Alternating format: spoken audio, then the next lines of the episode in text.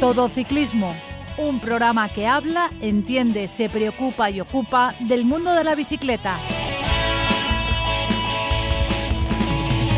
Muy buenas a todos, una nueva edición de Todo Ciclismo, todavía algunos como yo no hemos eh, cogido la bicicleta desde hace ya varios meses, seguimos a base de rodillo. Pepe Villena, muy buenas, creo que también estás parecido, ¿no? Muy buenas tardes a todos. Exactamente como tú, desde el 14 de marzo la, que me bajé eh, de la bicicleta no he vuelto a subirla. La añoro. Vicente Azuera, creo que él por su parte sí la ha estrenado y no sé si sigues con el rodillo o ya solo bici al aire libre. No, de momento no, de momento, de momento el rodillo lo tengo aquí para una mala. Desde luego estoy, estoy saliendo aquí. Eh, os veo con muchas ganas. También tenemos a Ignacio Capilla, que creo que él eh, estaba abusando de asiento en casa, ¿no, Ignacio? Sí, la verdad que sí. Yo solo he salido un día y se me fueron las ganas de volver. Así que de momento estoy esperando a que ya la cosa esté más tranquila, ya podamos salir con normalidad y en ese momento pues lo cogeré con ganas. Pero cuando salí se me fueron las ganas, la verdad. Mucha gente, mucho runner también por la parte que fui y no, no fue una experiencia agradable, la verdad. Yo fui hacia la zona de Borboto y Masarrochos porque me pilla más cerca, que también son forman parte del municipio de Valencia, pero lleno, lleno, lleno de runners. Y Miguel Ángel Granero, que supongo que está aquí también con nosotros, y haces un poco max mix de rodillo y salir, o estás dedicándote a una sola cosa. Bueno, yo desde que afortunadamente podemos salir, pero tenemos la desgracia de las limitaciones, eh, digamos que sí, me subo a la bici, pero poder subirse a la bici y no subir puertos, para mí casi es una desgracia. Llevo dos meses sin subir un puerto y esto ya no hay quien me aguante, vamos. Bueno, yo creo que Miguel Ángel seguro que miedo me da el día que ya haya apertura total, que e, es capaz de generarse una etapa de mil kilómetros con tal de subir 30 eh, puertos en, dos días. Es que me lo creo, me lo creo todo. Bueno, eh, lo primero que tenemos hoy de tema en, nuestro listado es, eh, habíamos eh, dicho, de hablar sobre ciclistas bajadores, los mejores bajadores de la historia, etapas míticas, bajadas míticas que nos han llamado la atención. Yo, para empezar sobre esto un poco, deciros que el récord en bajada de, en bicicleta del mundo está en manos de un francés que se llama Eric Barone en 223 kilómetros por hora. Pero ojo, esto no es por carretera. Esto no sé si lo habéis visto alguna vez de estas que bajan como aerodinámicos con un casco, con un traje preparado en una montaña normalmente nevada. Eh, y, aquello es una cosa que dices, como se caiga, ahí no tiene que quedar nada. Pero lo que es en, en carretera en el Tour de Francia, el récord lo tiene Lars Boom en 2015 que alcanzó 109,8 kilómetros por hora, nada menos. A mí, yo lo máximo que habré ido a lo mejor es algún. Una, me acuerdo una vez en Navacerrada, creo que llegué a 82 y me temblaba tanto la horquilla que dije, Buah, esto da mucho miedo. Y, frené. Eh, mm, Paco, por favor, repite la velocidad máxima de, en una bajada en el Tour, ¿de cuánto dices que, que fue? 109,8 kilómetros por hora, con 0,8 de Lars Boom, nada más y nada menos. ¿Solo? ¿Solo? Yo lo que pasa es que, vamos a ver, yo distingo, todo el mundo distinguimos, pero vamos, el mérito no lo veo en la velocidad punta, sino en la extraordinaria capacidad que han tenido algunos ciclistas, tienen algunos ciclistas, de aprovechar técnicamente las bajadas con las curvas para separarse del pelotón. Es decir, la capacidad de anticipar una curva, de frenar más tarde y, lo menos posible. De, de empezar, bueno, yo esto me lo he estudiado bastante porque es una cosa que me apasiona, la capacidad de, cómo entrar en las curvas cuando uno baja, con qué relación entrar, para cuando salgas de la curva, poder empezar a dar pedales antes que algo. Porque, quiero decir, muchas veces cuando te va bajando, estos normalmente llevaban el 53, 11, ¿no? En cuanto pasas de una velocidad, digamos, de 70 por hora, más de, más de ya, no, la cadencia no te da para más. O sea, llevan, lo llevan todo metido y entonces dejan de dar pedales. Entonces, ¿qué pasa? Que llegaban las curvas de 30 a 40 y entonces eh, los casos que os voy a decir después, el tío hacía es que reducía, hacía como con el coche, reducía y metía mejor el 14. Detrás, en vez de llevar el 11, metía el 14.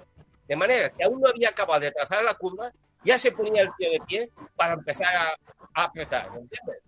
Y entonces ir cambiando como si fuera saliendo casi de parado y coger otra vez velocidad. Claro, y la técnica tiene que estar un poco depurada, ¿no? O sea, una cosa sensacional, ¿no?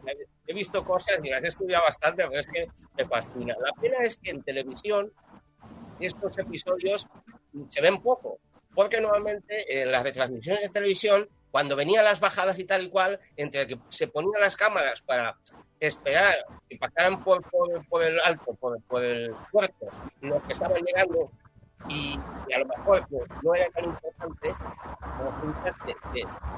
pocas veces ha cogido una moto a un, a un ciclista bajando cuando era muy buen bajador. O sea, hay algunos ejemplos, ¿no? Pero a veces nos falta, sin ir más lejos, la bajada famosa de Indurain, cuando bajó en el año 91, que atacó bajando el Galibier, y cuando el, el- o sea, cuando dijeron, ya le llevaba al otro, le llevaba casi un minuto. O sea, que lo que es el despegue y esas cosas casi no se vio. Pongo un ejemplo, ¿no? Realmente, eso digo que eso es lo, lo bonito, lo es, es la facilidad tan extraordinaria. Ojo, y esa gente son los que menos se caen. Es, igualmente se caen más, los que bajan mal. Eh, Vicente supongo que se refería al hablar del tema de, de, de- de ciclistas que buscan el, el desarrollo adecuado para salir bien de la curva y poder pedalear, de un ciclista en concreto que, que es el maestro indiscutible de, de las bajadas, que es Paolo Saboldelli, el Falco. El Falco. El falco, el, el halcón, el falco. Vaya, vaya. De ese, de ese yo tenía pensado hablar, pero antes que nada a mí me gustaría hacer dos, dos aportaciones. Yo creo que cuando se habla de, de grandes descendedores, en general, prácticamente casi todos los ciclistas del pelotón, casi todos los ciclistas profesionales, son buenos descendedores. Es decir, a cualquier aficionado, pues vamos, nos sacarían minutadas en un descenso. Y aparte de eso, una cosa que tampoco nunca se suele ver en la televisión es que los grandes descendedores habitualmente están en la parte trasera del pelotón, porque suelen ser los que están en la grupeta, los sprinters y los lanzadores de los sprinters y los gregarios de los sprinters, que como van siempre con el tiempo justo buscando llegar dentro del control, de hecho su- suelen ser los mejores los mejores bajadores. Si mal no recuerdo se hizo una una encuesta, no sé si fue por el 2008 o el 2009, entre los propios ciclistas del pelotón para que señalasen el que ellos pensaban que era el mejor descendedor. Y de hecho el que salió fue Thor Hushovd, que es un, era, era un sprinter noruego, campeón del mundo. Precisamente uno de los integrantes de, ese, de esa grupeta siempre trasera que buscaba evitar el fuera de control. Hombre, eh, evidentemente para las bajadas, eh, igual que para la subida el peso es un hándicap, para las bajadas el peso es algo que te ayuda a coger más inercia y más velocidad. Aunque si vienen en las curvas muy cerradas, pues ese peso a la hora de frenar, pues te, te hace, te, tiene, te hace anticipar esa frenada. También es verdad que con los adelantos en las bicicletas y en los sistemas de frenado se transmite más seguridad y te puedes lanzar con más tranquilidad en, bajadas más, más peligrosas y más complicadas, como también ha mejorado mucho lo que es el asfalto. ¿vale? Eh, hombre, a hablar de, de, grandes bajadores, estáis hablando de, de, sprinters, sprinters gente de fuerza, de potencia, de peso. Y, y, bueno, en una bajada, evidentemente, uno que pesa 80 kilos con un escalador que pesa 55, pues ya, ya puede llevar el desarrollo el escalador que, que es difícil que solo por inercia pueda seguirle la rueda. Yéndonos un poco hacia atrás, ¿quién pensáis que son de los primeros bajadores que se recuerdan así de más o menos? Yo tengo aquí, me he hecho una pequeña lista con algunos de estos bajadores. Y bueno, a ver, yo me había elegido dos como los principales, pero son dos más o menos recientes. Uno ya lo hemos nombrado, que es Paolo Saboldelli, el Falco, el Falco Bergamasco, el, el Falco de Bérgamo, que ganó dos Giros de Italia. Y el otro que me había apuntado un poco, diríamos en un segundo puesto, pero casi en el primero, sería Vincenzo Nibali, que en ese caso es un ciclista que no, no destaca precisamente por su, por su envergadura, pero sí que es un maestro a la hora de frenar en el momento justo, a la hora de afrontar cada curva eh, de la manera más, más arriesgada posible, pero también más segura, porque como decía Vicente, los, los grandes bajadores también destacan por apenas caerse. Y de los que no hay imágenes, porque muchas veces pues eran de, de épocas en las que no había televisión en directo, pero que mm, diríamos la, memoria ha conservado como grandes bajadores, había un ciclista italiano de los años 50-60, Gastón Nencini, que ganó, que ganó un Giro de Italia y un Tour de Francia, que era conocido por todos como un excelente bajador. Y también había un holandés eh, entre los años 60-70, corrió muy poco tiempo, eh, Rinus Bachmans, que fue gregario durante unos años de, de Eddy Merckx, que también era conocido como un, auténtico acróbata del pelotón. Este ciclista tenía una imagen muy, muy particular porque destacaba porque tenía un mechón canoso en, el, en el pelo. Este personaje, Marinus Bachmann, sobre todo fue el que, siendo gregario de Eddy Merckx, en una etapa del Tour 71, fue el que montó una ofensiva en la etapa Orfieres-Merlet-Marsella, que fue la etapa justo posterior a Orfieres-Merlet, que fue donde Ocaña dio el estacazo y, dejó a Merckx a más de ocho minutos. El equipo Molteni, que era el equipo de Eddy Merckx, preparó una ofensiva en bajada, bajando Orfieres-Merlet hacia, hacia Marsella, y en la misma bajada, pues ya inmediatamente en la salida, ya se destacó el grupo con los Molteni y algún otro ciclista más, y entre ellos iba Marinus Bachmans, que era el que iba liderando el grupo. Eddy Merckx también sería destacó en todas las facetas, sprint, escalada, contrarreloj y también como descendedor fue otro grandísimo eh, ejemplo. También podíamos hablar incluso de Miguel Indurain, ¿no? Hemos nombrado antes la etapa de 1991. En 1993, que seguramente esta la recordaréis, en una etapa en la que eh, Tony Rominger atacó en el Tourmalet y logró sacarle en la cima unos Yáscula, Yáscula, pero junto con Rominger, ¿no? Llegaron y, sacaron unos 50 segundos a Indurain. Indurain se, lo, se, se, los comió antes de, antes de llegar a la base del puerto, es decir, en la bajada se los, se lo recuperó toda esa, toda esa pérdida. Y bueno, yendo a esos dos ejemplos más característicos, Saboldelli, Saboldelli fue un descendedor impresionante. Ganó un giro, el del 2002, prácticamente sin equipo, pero gracias a sus habilidades en el descenso. Pero fue unos años antes, en 1999, cuando le pusieron precisamente ese apodo del Falco, el halcón. Fue en, la, en el descenso del, del, del, paso de Fauniera. Los datos son, eh, vamos, una locura. Pasó por la cima en un grupito que se había marchado Pantani con otros ciclistas a dos minutos. Redujo esos dos minutos, es decir, logró cazar de nuevo a Pantani en la, en la bajada del Fauniera y luego en el puerto siguiente le sacó un minuto más. Es decir, fue una, una barbaridad, Saboldelli. Y luego Nibali. Nibali, no sé si recordaréis, hace unos años en el Giro de Italia, bajando el Estelvio, cómo cazó a, a Landa. Y en ese descenso hay una imagen que a mí se me quedó grabada, cómo Nibali saltaba unos regatos de agua que caían del deshielo, los saltaba precisamente para no mojar el neumático y no tener problemas al frenar. De hecho, cuando hablamos de frenar, eh, a Miguel Indurain le entrevistaron, bueno, en una, en, un, en una etapa que comentó hace poco, bueno, hace unos años en Teledeporte, se me quedó grabada una cosa. Le preguntaron si prefería frenos de disco o frenos convencionales. Y él dijo que para frenar, o sea, para, para bajar bien no hace falta frenar. Y quien, en quien frena mucho no gana. Así que a él le daba igual qué tipo de frenos utilizar. Pero Ignacio, una sí, pregunta. Pero... En, en la, la, ofensiva esa que has dicho en el, en el tour de Dimes del 71 y tal, ¿fue cuando se cayó Caña ese día? Ese día no. Eh, la caída de Ocaña ya fue en los Pirineos, fue creo que dos o tres días después. Fue bajando el Col de Mant en los Pirineos. En ese, ese día cayó una tormenta brutal en, en, en los Pirineos, en esa, subiendo el Col de Mant. Y en el descenso, Merckx, que siempre era un ciclista que le gustaba afrontar los, descensos con mucha agresividad, pues se lanzó a tumba abierta, cayó también Merckx, pero el problema fue que Ocaña, que intentó seguir el ritmo de, de Merckx, también cayó en una curva, con la desgracia de que se golpeó contra una roca y que además luego los ciclistas que venían detrás de él, como Zuetemelk y, y Agostinho, impactaron con, Ocaña cuando ya estaba en el suelo. Y fue eso lo que le, obligó a retirarse. Pero bueno, como hablábamos de Eddy Merckx, Eddy Merckx destacó como descendedor, sobre todo en el podio de, San Remo, ¿no? Ganó siete veces la Milán San Remo, casi todas ellas escapándose en la subida del pollo, que como sabéis es una subida tendida, pero claro, después de 200, más de 250 kilómetros, más de 280 kilómetros, mejor dicho, pues pesa, ¿no? Y sobre todo en las curvas del pollo, pues se, se fue todos esos años, es decir, siete años, donde también se escapó Nibali, por cierto, hace unos dos o tres años, en el 2008, 2018, si mal no recuerdo, para obtener el triunfo. Es decir, no solamente los grandes descendedores se muestran en las etapas de, de Tour o Giro incluso Vuelta, sino también en algunas clásicas como por ejemplo la Milán-San Remo, descender bien también tiene su, su importancia y su miga. Y si tenemos que nombrar algún español, pues quizá, aparte de Miguel Indurain, también Samuel Sánchez, quizá fue uno de los descendedores hace un poco más que han, que han perdurado en la memoria. También Sagan, ¿no? Sagan también ha sido un gran descendedor. Si recordáis, hubo una etapa del Tour eh, bajando el, eh, el Col de Mans, que está cerca de Gap, donde se cayó Joseba Beloki.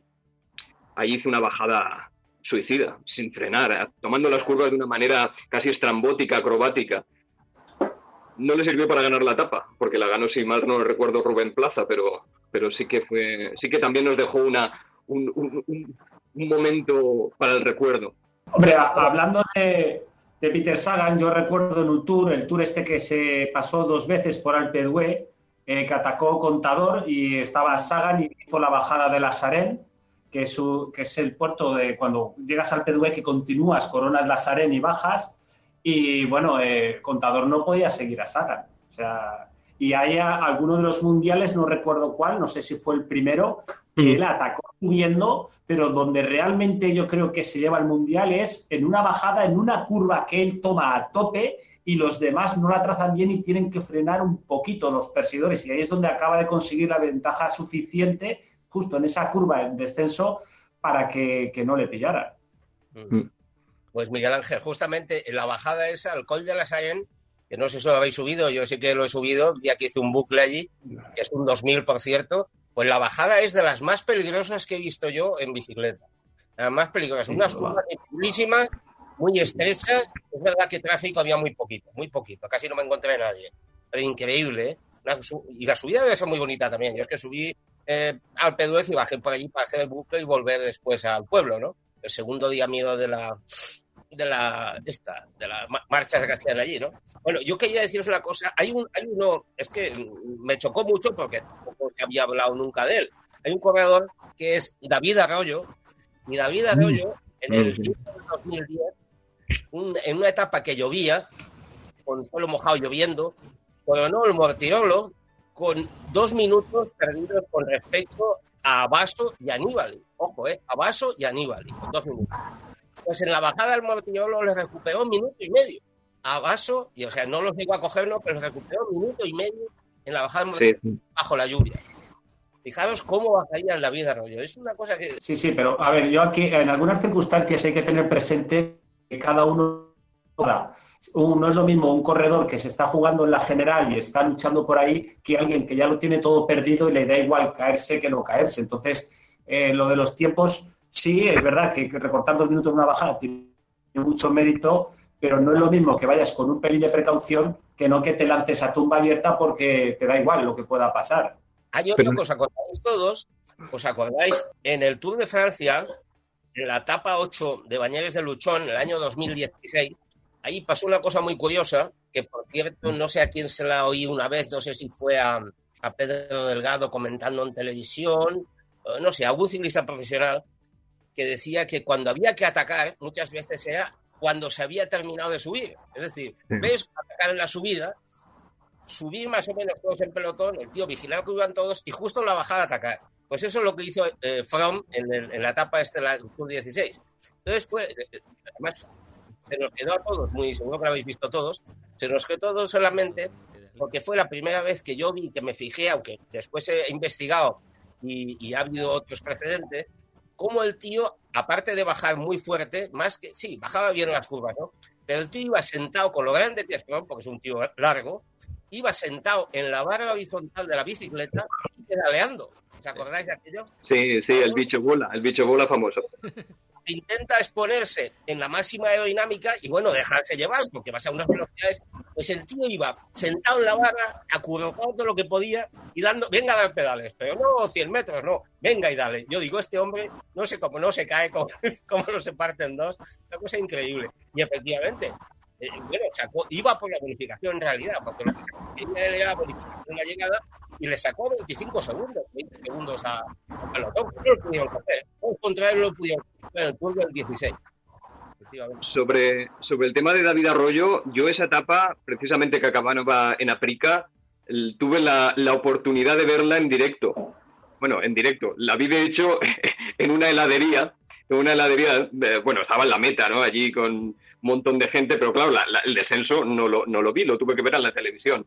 Y el blog que tengo precisamente se llama Gelatería Aprica en honor a, a ese día y esa heladería donde me tomé un helado que lo recordaré siempre, viendo ese descenso brutal, porque fue una cosa, vamos, de quedarse eh, a cuadros viendo ese descenso de David Arroyo. El problema de David Arroyo es que luego venía el puertecillo de Aprica, que bueno, no es tan, no es, no es muy duro, pero claro, después del Mortirolo es ahí, ahí fue donde, donde perdió la malla, la malla rosa.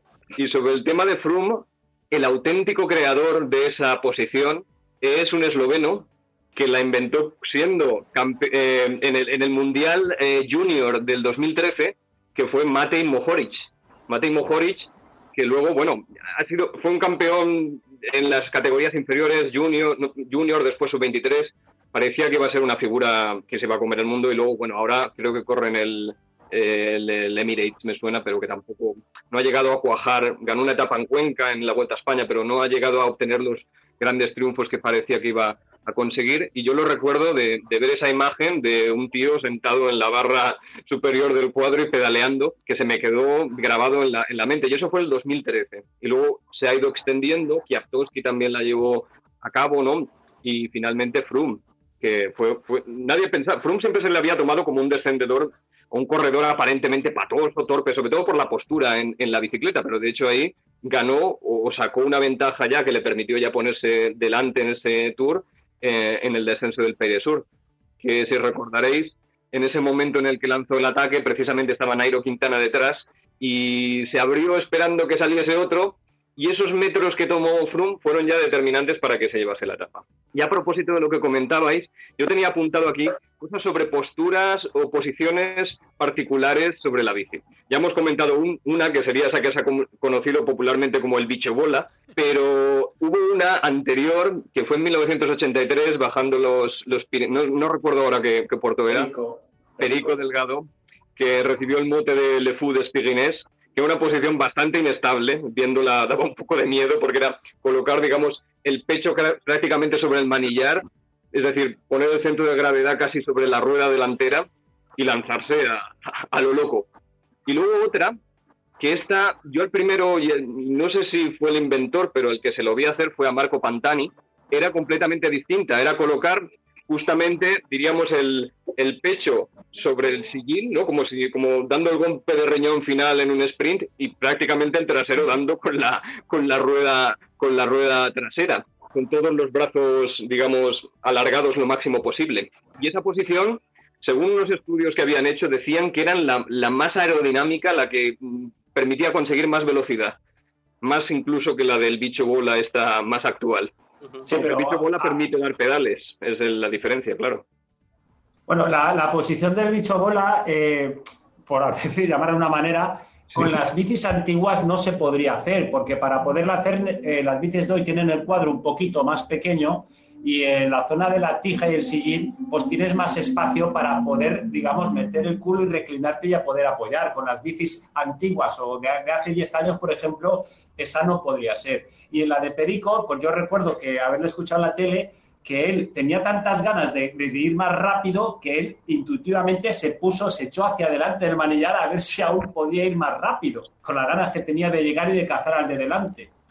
¿Os suenan algunas bajadas que han sido especialmente decisivas para resultados finales? Yo creo que la, en el Giro del 2002, el Giro del 2002, Paolo Saboldelli, que lo hemos comentado que es para mí y para muchos es el, el gran descendedor que ha habido, consiguió ganar ese giro prácticamente con un equipo, vamos, casi ahora, ahora no sería ni, ni, siquiera de segunda división, sino de tercera, porque si mal no recuerdo, llegaron simplemente a Milán dos corredores con él, y lo ganó en un descenso donde no cogió la malla rosa todavía, pero fue en el descenso, en el descenso del, del, paso Campolongo. En ese descenso se lanzó a tumba abierta, logró una ventaja pues de unos de unos 50 segundos sobre Evans y al día siguiente fue cuando ya se puso de líder. Pero sí que es verdad que en ese descenso puso una diferencia importante porque nadie lo daba como favorito, fue un giro marcado por la igualdad Fue un giro también en el que los principales favoritos, que eran Garzelli, Simoni y Casagrande, pues por diferentes circunstancias, doping o incluso una agresión a un espectador,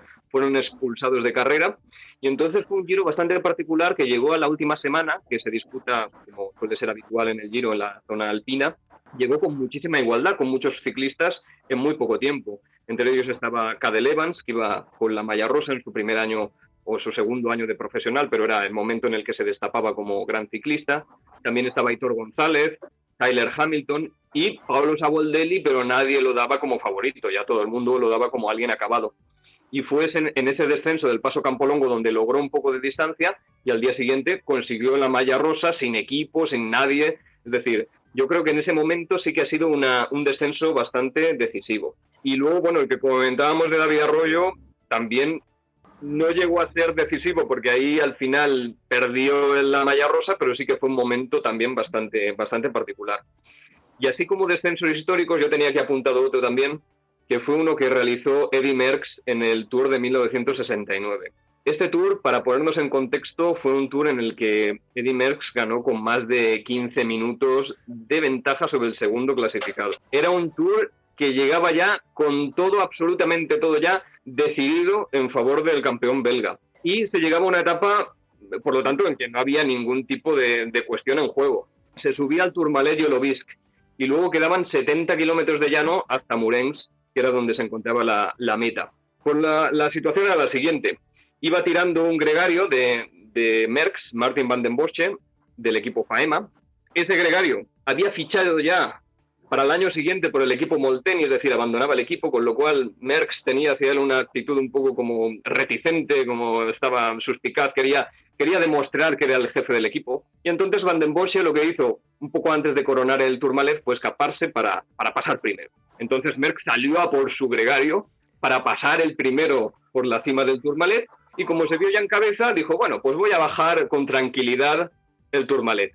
Y en la bajada se dio cuenta que en el pie del puerto le sacaba 50, 50 segundos a los, al pelotón, digamos, de favoritos. Y ya decidió lanzarse en solitario hasta meta. Quedaba el Lobisk y 70 kilómetros de llano.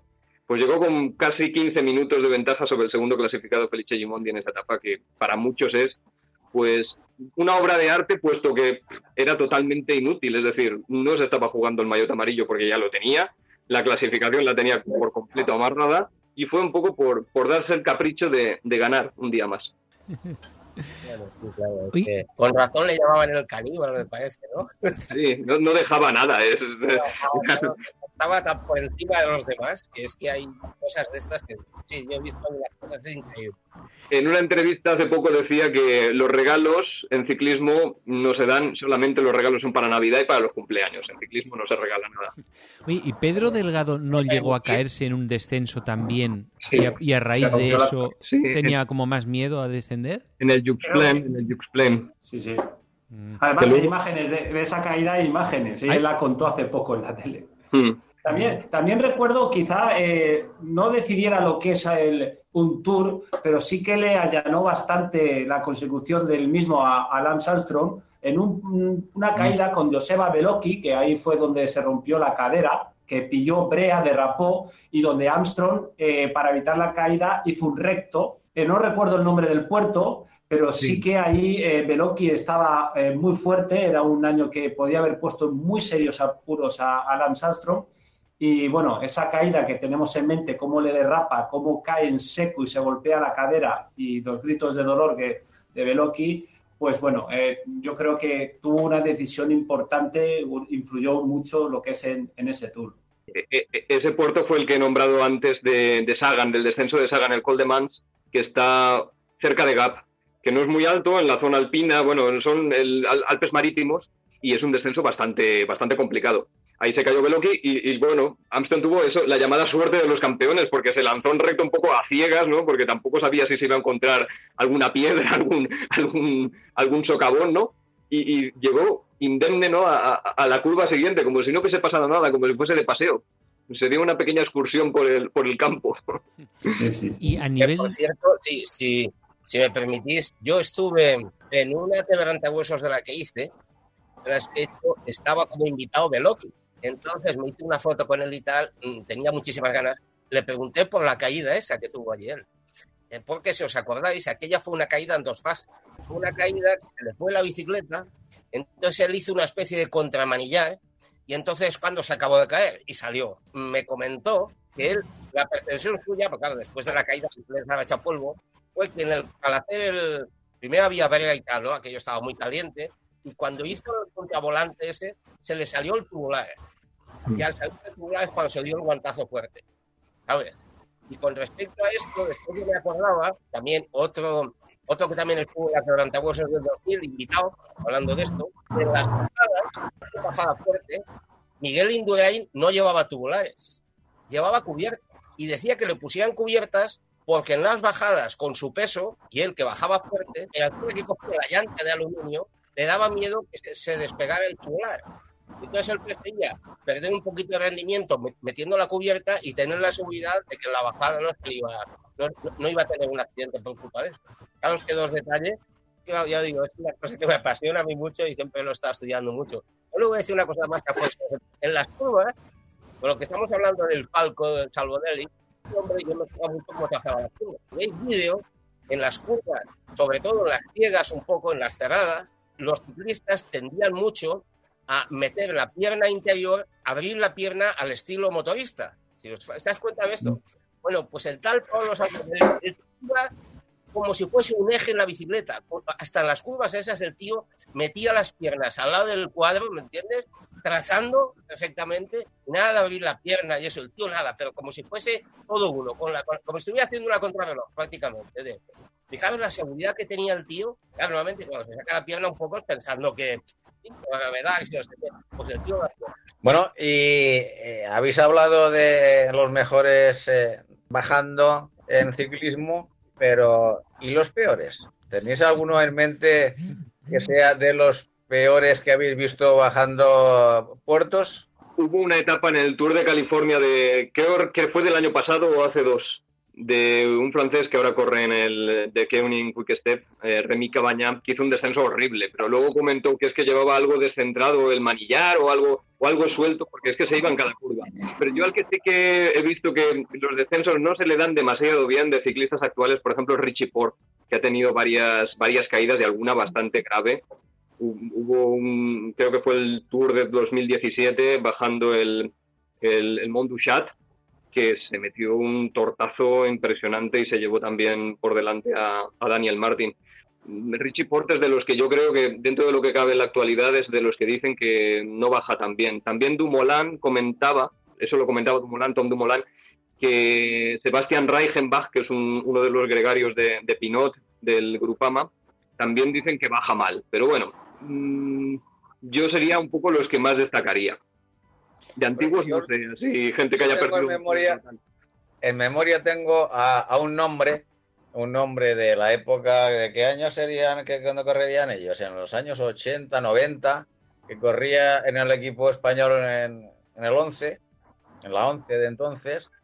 Zule. Y ese Alex Zule. ah, bueno, claro. Sí, Alex Zule, es verdad, es verdad. Sí, sí. Alex Zule, eh, si recordáis, el problema que tenía, el problema físico que tenía era la vista, que veía, veía con cierta dificultad, llevaba siempre unas gafas con unos cristales muy generosos y él comentaba más de una vez que en los descensos eh, se, les empañaba, se les empañaba los cristales y algunas de las caídas que tuvo ah, fue por eso, porque eh, no veía prácticamente la carretera.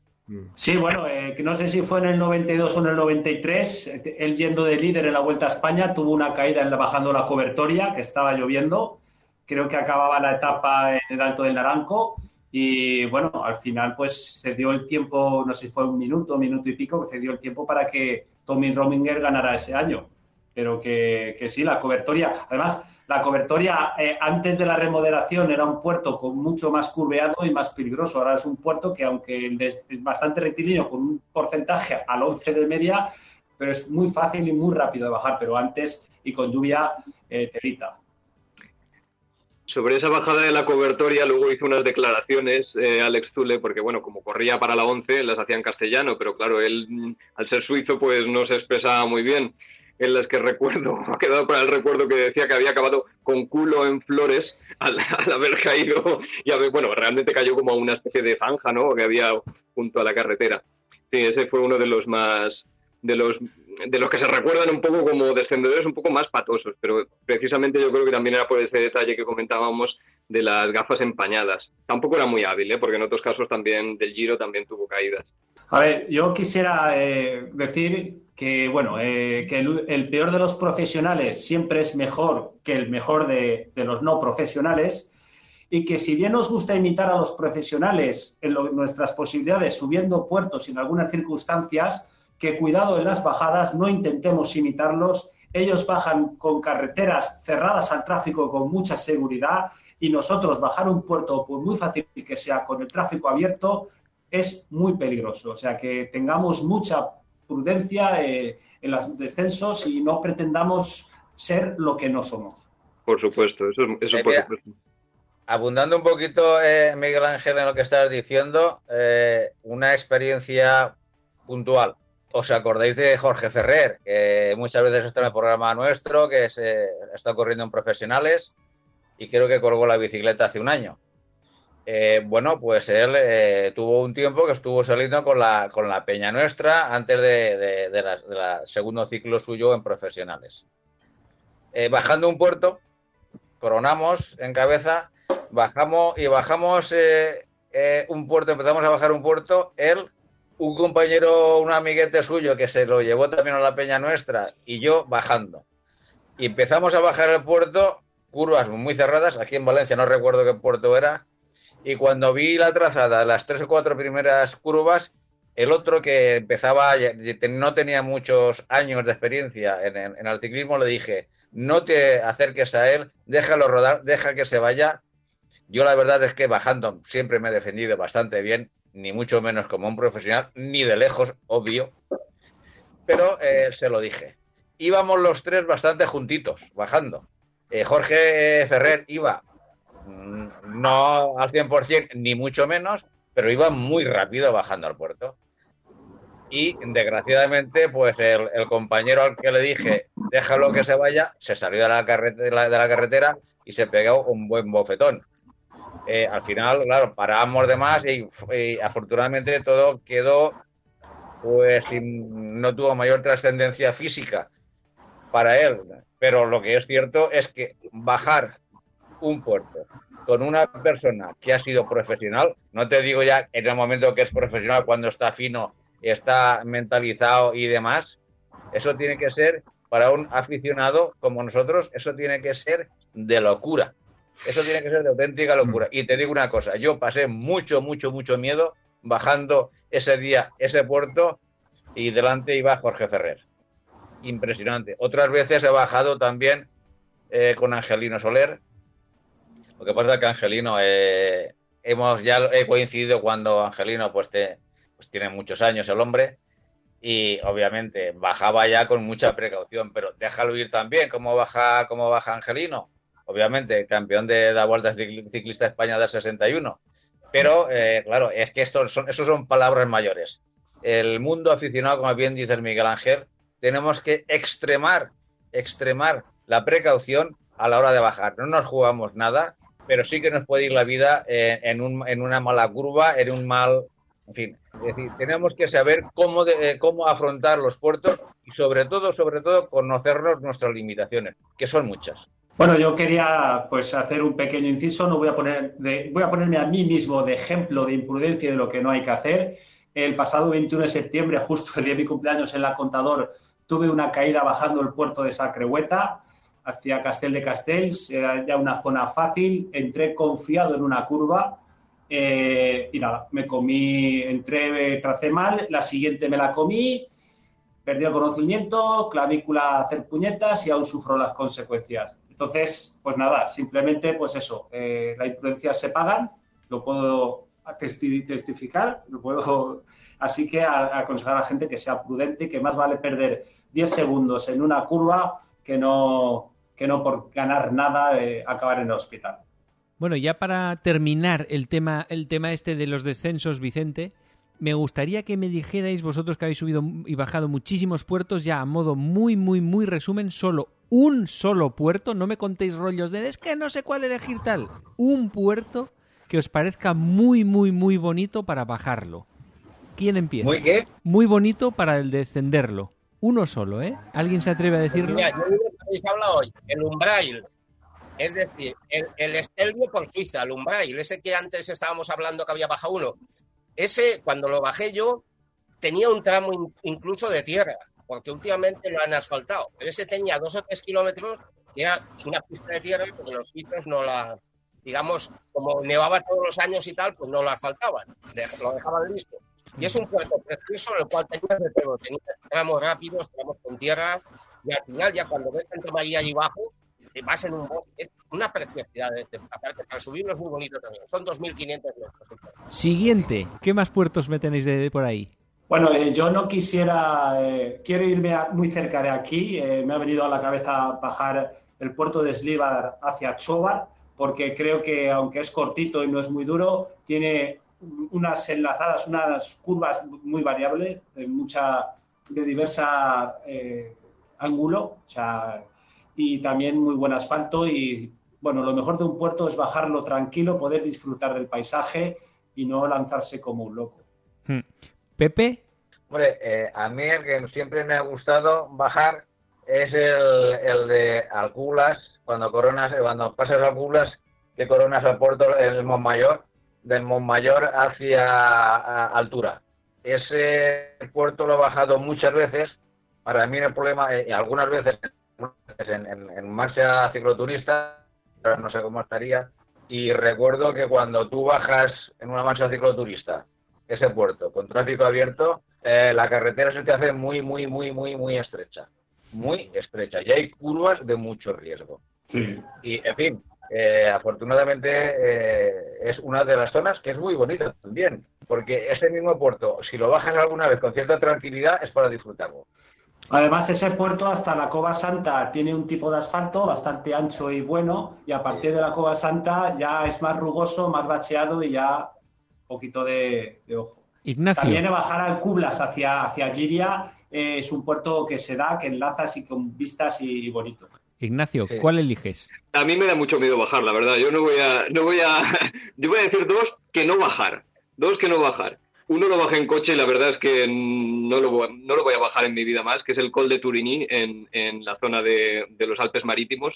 Y otro también por la misma zona, porque son horribles esos puertos, el Col de Alos. Esos no hay que bajarlos, porque son peligrosísimos. Curvas estrechas, cerradas, vamos, un- una locura. Bueno, pues ahí, ahí, ahí dejamos el tema de los descensos. Yo, por decir, Bueno, y tú, Paco. yo ¿Y voy a decir, Paco? sí, sí, yo, te- yo voy a deciros uno que también es el mismo que ha dicho Miguel Ángel, porque me parece un puerto súper bonito para bajarlo, el de Eslida, que está en Castellón, eso es provincia de Castellón, yo creo. Tiene un porcentaje suave de 5 o 6%, que no se embala mucho la bici, unas curvas de herradura muy bonitas, un paisaje muy bonito. Me parece que cumple todo para hacer un descenso elegante. Es un pedazo puerto para bajarlo y para subirlo. Bueno, y también Chirivilla por la vertiente de Castellón. Tiene 5 kilómetros muy buenos y, y bonitos. Bueno, hay muchos, hay tantos, ¿verdad? Exacto. Estamos hablando de puertos cercanos, que no nos estamos yendo a... El Oronet, la cara norte del Oronet, cuando lo asfaltaron, que lo dejaron bien, es una preciosidad. Hmm. Cuando hace unos años lo asfaltaron, es precioso, es muy bonito. Bueno, Sí, sí. dejando el tema ya de los descensos, Pepe había comentado que existen una serie de subvenciones para que nos compremos otra bici. ¿Es así, Pepe? Sí, hoy, eh, bueno, han salido en los medios de comunicación una subvención que hace la Generalitat Valenciana para, eh, apostando siempre porque la movilidad del futuro inmediato de la pospandemia pues sea mayoritariamente en, en bicicleta. Entonces, la Generalitat ha abierto una ayuda para de, de de nuevas bicicletas con los siguientes importes. Para una compra de una bicicleta convencional, eh, 75 euros. Creo recordar que esta, eh, este un importe máximo, creo que era de, mm, para comprar una bicicleta de hasta 500 euros, te subvencionaban 75. De 250 euros era la subvención si te compras una bicicleta eléctrica de hasta un, un máximo de 1.400 euros. De 200 euros es la subvención para adquirir un kit para electrificar tu bicicleta. Creo que el kit, el importe máximo, creo recordar que estaba sobre 600 euros. Y también eh, había, eh, hay otra subvención de hasta 150 euros para bicis con elementos para transporte infantil. Es decir, eh, lo que está claro es que la Generalitat apuesta por descongestionar el transporte público para que los valencianos podamos desplazarnos por las ciudades en plan individual y que la agrupación cada vez sea eh, de personas sea menor en lo posible y sobre todo descongestionar metro, tranvía, autobús, es decir, todo lo que es el transporte público. Vale, eh, una, un detalle de esto que estás diciendo, Pepe, que se va a vehicular a través de una oficina de la bicicleta que todavía no está creada. Ojo, ojo con las noticias. Una cosa es vender la moto y otra cosa es que te la enseñen. Es decir, la oficina de bicicleta la tienen que crear todavía, ¿vale? Y a partir de ahí habrá que hacer las solicitudes y luego vendrá lo que vendrá. Otra condición es decir, que están vendiendo, están vendiendo la piel de los antes de, de cazarlo. Tienen que ser de paseo. Ojo, ¿eh? nada de, bicicletas deportivas, de paseo. Tienen que ser. Sí, ¿eh? sí, sí. Sí, y hay una última condición que tienen que estar compradas en, en el territorio valenciano, las bicicletas. Porque la compra no se puede hacer por internet ni por tienen que estar compradas aquí, en una tienda de Valencia. Y una tienda física. No tengo claro que esto es una cosa provincial, de ayuntamiento o de la comunidad, pero bueno, de Valencia. Eso es las condiciones que he visto yo por ahí, ¿no? Debe de ser, eh, bueno, debe de ser de, establecimientos próximos al ciudadano, es decir, no de grandes superficies, y eh, dentro del territorio de la Comunidad Valenciana. Y el único requisito que se solicita, se le pide al que solicita esta subvención, es que resida en la Comunidad Valenciana. Tienes que residir, obviamente, en la, en la comunidad valenciana. Pero bueno, eh, esto eh, no deja de ser, como te diría, pues es eh, una cuña publicitaria para el gobierno de turno. Porque al fin y al cabo, el importe de esta línea de crédito que ha abierto el gobierno de la comunidad valenciana son 500.000 euros. Bueno, no está mal.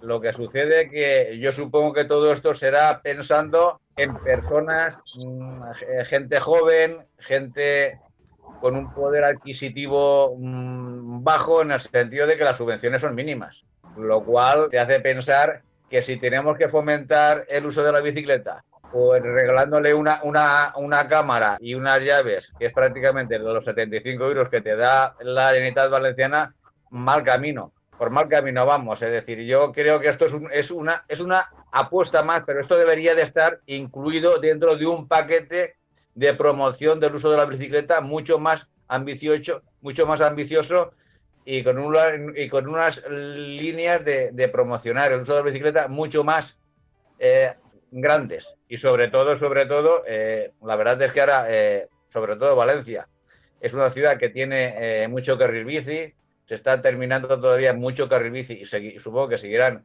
en esa línea porque el gobierno eh, municipal eh, es continuista, es el mismo, pero lo que yo veo aquí es que mm, deberíamos de tener una red ciclable en toda la comunidad, porque si lo que tenemos ahora mismo es una red eh, de, carriles bici municipales, lo que es Valencia Capital, que está bien, pero claro, si te vas a las poblaciones limítrofes, le falta continuidad.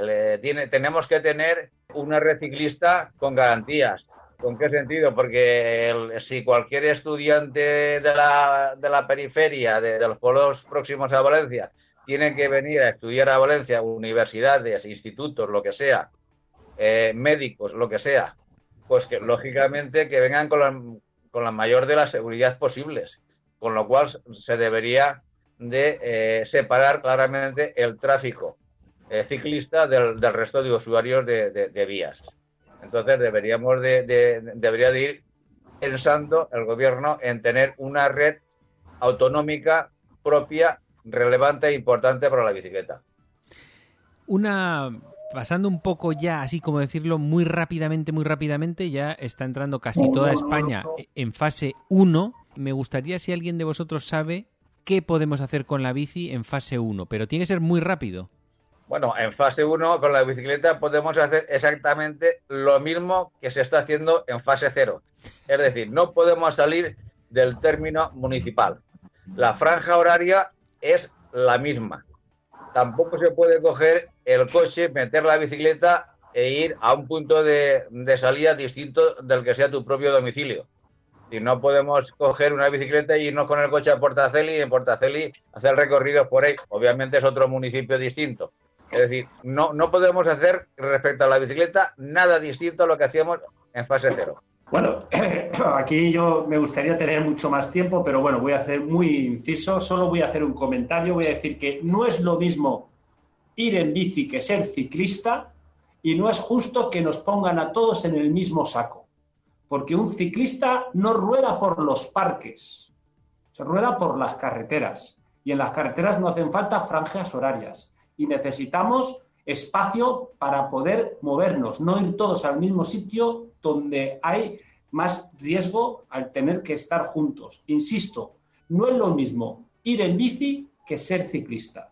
Yo una última puntualización en, línea de lo que estás diciendo, Miguel Ángel, es el papel que ha tomado la Federación Española de Ciclismo, donde está mm, hablando con el Consejo Superior de Deporte para que a todos sus federados puedan circular en fase 1 por la provincia, no eh, se limite al municipio.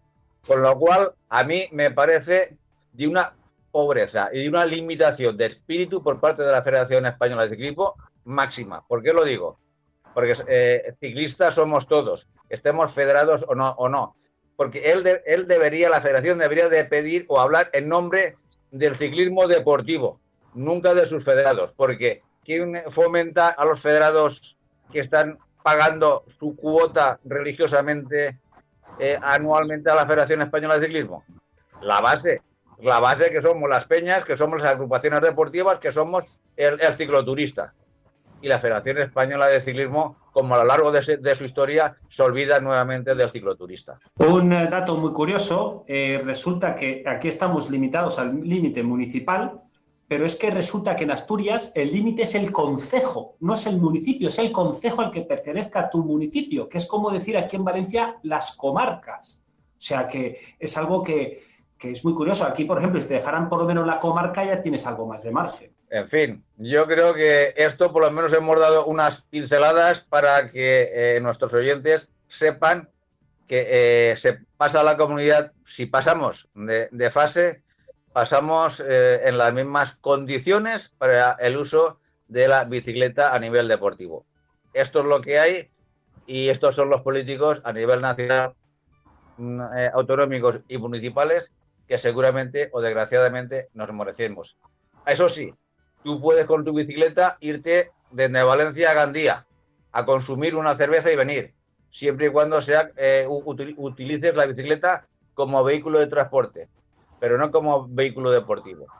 La inteligencia de nuestros, de nuestros políticos no es que está eh, menospreciada, es que alguna neurona, alguna neurona les debe de quedar, lo que no sé es dónde, tendríamos que buscarla. Bueno, eh, señores, eh, hasta aquí el programa de hoy. Realmente mm, esto da para mucho más, pero quiero quedarme aquí y no quiero alterarme porque son condiciones, francamente, que estamos pagando en esta línea y en otras, otras muchas líneas por todos los políticos y por todo color político. Pero en fin, bueno, don Francisco se le saluda, se le espera la próxima semana. La semana que viene aquí seguiremos, ¿no, Pepe? Aquí seguiremos. Esperemos y deseamos. Don Vicente, nos vemos la próxima semana. Sí, señor, y contaremos cosas nuevas. Ignacio, nos vemos la próxima semana, ¿no? Yo encantado, un placer como siempre. Miguel Ángel. Por supuesto. de siete días. Pues bueno, aquí estaremos. Y a todos vosotros os esperamos dentro de siete días y sobre todo, sobre todo, ser felices.